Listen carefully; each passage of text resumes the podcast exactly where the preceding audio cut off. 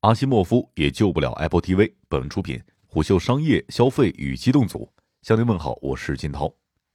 当科幻大师阿西莫夫在一九四二年用老式打字机敲下“基地”一行字的时候，他或许并没有想到，七十九年之后，这部书会被全球市值最高的科技公司用于拯救自己的流媒体业务。就在前两天的九月二十四号，Apple TV 加被寄予厚望的战略级 IP 作品《基地》正式放出前两集。在科幻圈内，阿西莫夫被视为三巨头之一。而在北美市场，阿西莫夫是粉丝量最大的科幻作家之一，但阿西莫夫的魔力也没能挽救 Apple TV 加的颓势。在播出四十八小时之后，《基地》并未成为爆款。在烂番茄网站上，《基地》的烂番茄指数和爆米花指数分别仅为百分之七十和百分之六十九，而在国内的豆瓣网上，《基地》的评分仅为七点一分。通过超级 IP 网剧带动 Apple TV 加的发展是库克的战略。在今年九月十四号，苹果秋季新品发布会上，Apple TV 加的二零二一年秋季片单被苹果列作开场产品。而与基地同时发布的还有其他四部剧集作品，这也是疫情之后苹果最大规模的发剧行动。值得注意的是，基地的遇冷并未阻碍苹果发力流媒体内容的野心。从二零二零年夏天开始，Apple TV 加已经开始大批量买入旧电影和剧集的版权。而在今年九月，有消息显示。Apple TV 加将从二零二二年开始每周上线一部新的原创内容，但豪赌内容真的能够挽救 Apple TV 加吗？苹果拿下阿西莫夫基地版权的时间是二零一九年，这一年十一月，苹果正式推出了 Apple TV 加。苹果在原创内容端并非空手而来，在 Apple TV 加发布的同时，苹果还发布了第一款原创网剧《看见》。曾有美国权威媒体的报道显示。看见的单集制作费用已经接近一千五百万美元，这意味着看见甚至接近《权力的游戏》投入规模。老对手奈飞的成功给苹果提供了借鉴。据悉，奈飞凭借《纸牌屋》一年增长超过两千七百万付费用户的故事，让苹果高层印象深刻。而《纸牌屋》被诟病的昂贵问题，对苹果而言似乎无关痛痒。二零一三年，《纸牌屋》的制作成本高达一亿美元。而看见的制作成本超过一点五亿美元，但看见终究没有成为纸牌屋。隐藏在看见引流战略折戟背后的是苹果流媒体内容制作方式所存在的隐忧。为了完成看见，苹果不仅拿出了一点五亿美元的制作费，还请来了一系列圈内的名人。看见的联合导演之一是《饥饿游戏》的导演劳伦斯，而主演是海王演员杰森·莫玛。曾有好莱坞人士吐槽过苹果的人傻钱多、乱搭组队模式，比如当时苹果选择杰森·莫玛的原因之一，是因为在《海王》上映之后，他在 SNS 平台上居高不下的流量热度。对苹果而言，看见成为了一笔昂贵的学费。看见并没有为苹果带来类似于纸牌屋一样的话题性和口碑，反而让一大批好莱坞待业者闻到了饭碗所在。据一位熟悉美国影视市场的人士透露。二零一九到二零二零年，一些制作人和手握版权的人开始通过朋友和苹果相关负责人尝试沟通，其结果之一是部分被好莱坞从业者视为烫手货的 IP 成功脱手了。一位不愿具名的从业者表示：“阿西莫夫的《基地》正是这样的伟大作品之一。在好莱坞，《基地》被视为最难改编的超级 IP 之一。由于阿西莫夫围绕《基地》基础设定创作的故事众多。”基地构成了一个庞大且极其复杂的故事宇宙，这不仅意味着漫长的故事线和海量的影视剧集，也意味着特效环节的超高投入。在当时北美的影视类杂志上，基地经常被描述为比《权力的游戏》更为宏大的叙事，而《权力的游戏》作者胖马丁也曾经多次表示自己创作时深受阿西莫夫《基地》的启发。对于当时正羡慕 HBO Max《权力的游戏》的苹果高层而言，这样一个无人敢接手、庞大且稀有的超级 IP，正是他们所渴望的。在二零一九年通过投资获得基地剧集改编权之后，苹果迅速为之匹配了庞大的团队，超过五百人的制作组常年位于爱尔兰的拍摄基地，甚至在剧集规模上，基地也有对标《权力的游戏》之嫌。在早些时候的采访当中，曾有 Apple TV 加相关人士透露，基地每年十集可能将拍摄八到十季。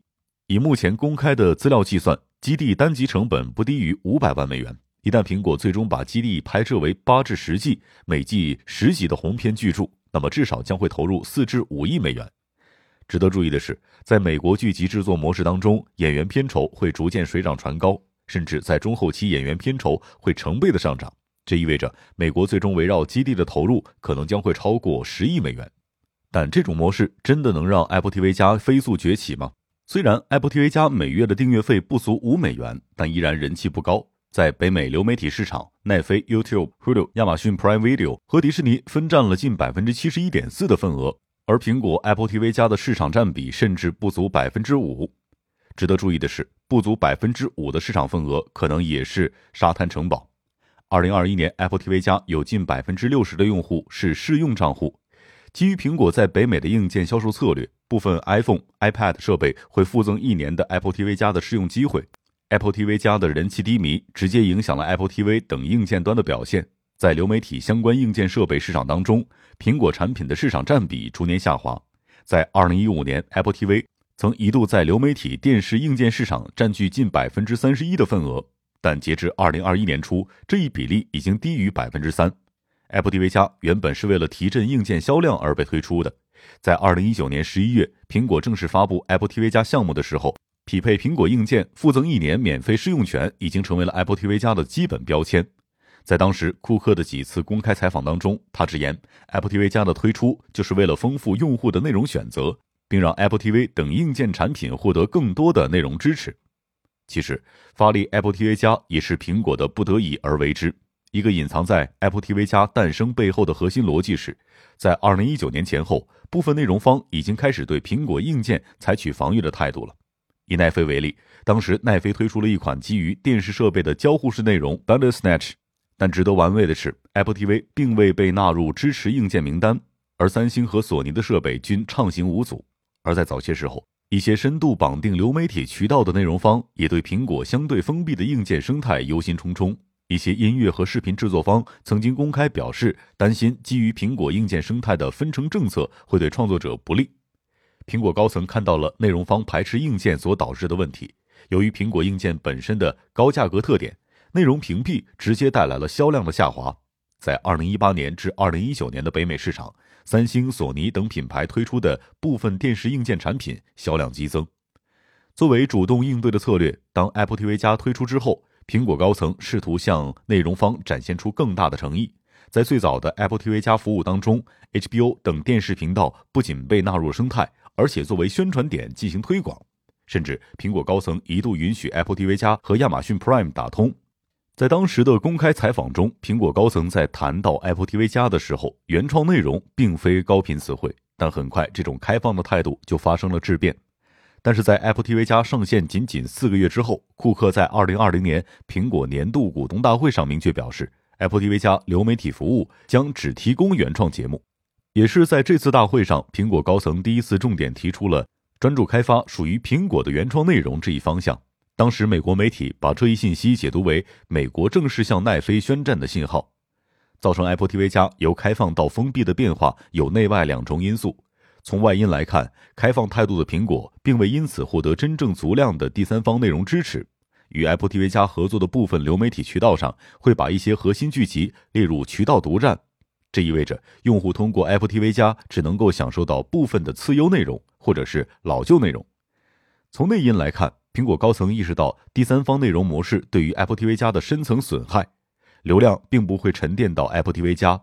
当这些用户看到优质内容之后，会对内容提供者诸如 Hulu、HBO 的品牌认知进一步提高，而并不会对 Apple TV 加产生依赖。一个关键数据在于留存率。